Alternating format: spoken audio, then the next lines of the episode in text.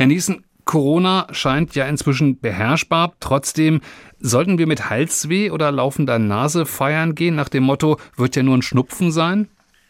Besser nicht, würde ich mal so spontan dazu sagen.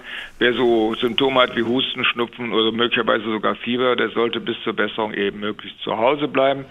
Ähm, man tut sich selber nichts nur äh, Schlechtes, wenn man dann rausgeht, sondern auch seine Umgebung, wenn man dann andere Menschen ansteckt, sei es auf der Karnevalssitzung oder bei ausgelassenen Feiern eben auf einer Fastnachtsparty.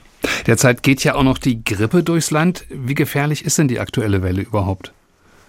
Ja, die Welle nimmt nicht ab, sondern noch zu. Das ist immer so im Frühjahr, Spätwinter, dass dann eben die äh, Viren sich da besonders wohlfühlen, weil wir Menschen sind drinnen, halten uns drinnen auf und können uns dann eben durch die Nähe dann auch mehr anstecken. Deswegen ist die Grippewelle, die jetzt durchs Land geht, gefährlich. Man sollte sich möglichst jetzt auch noch impfen, wenn man es noch nicht geschafft hat. Ich glaube, das ist die wichtige Botschaft. Und gerade Menschen über 60 sind besonders gefährdet oder die chronische Erkrankungen haben. Na, jetzt wollen wir ja niemandem den Spaß verderben, aber gibt es denn, abgesehen davon, dass ich bei Halsschmerzen, also bei Krankheitssymptomen eben dann zu Hause bleibe, noch andere, vielleicht vorbeugende Tipps, wie wir uns schützen können, bevor wir uns da ins Feiergetümmel stürzen?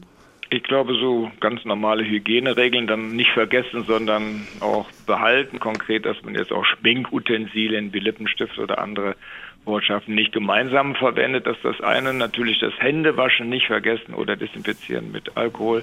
Und zu guter Letzt, wenn man sich besonders nahe kommt, sollte man wissen, Kondome helfen eben, Infektionen im Karneval zu vermeiden.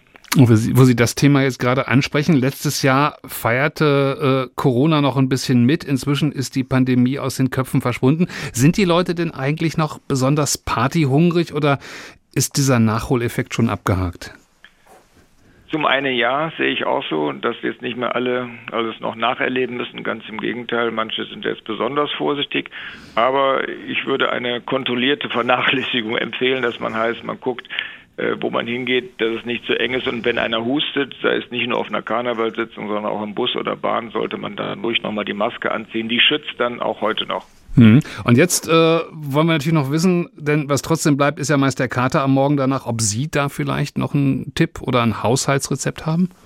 Ja, der Alkohol treibt ja das Wasser aus dem Körper und da ist es ganz wichtig, eben neben dem Alkohol oder zum Alkohol auch nicht alkoholhaltige Getränke zu sich zu nehmen oder besonders am Morgen danach eben Wasser ruhig ein, zwei Liter zu sich zu nehmen, dann gehen auch die Kopfschmerzen weg. Wenn die dann noch nicht weg sein sollten, hilft natürlich wie immer noch eine Kopfschmerztablette, aber das Wichtigste ist, glaube ich, die Botschaft, Wasser zu trinken, damit der Flüssigkeitshaushalt ausgeglichen wird.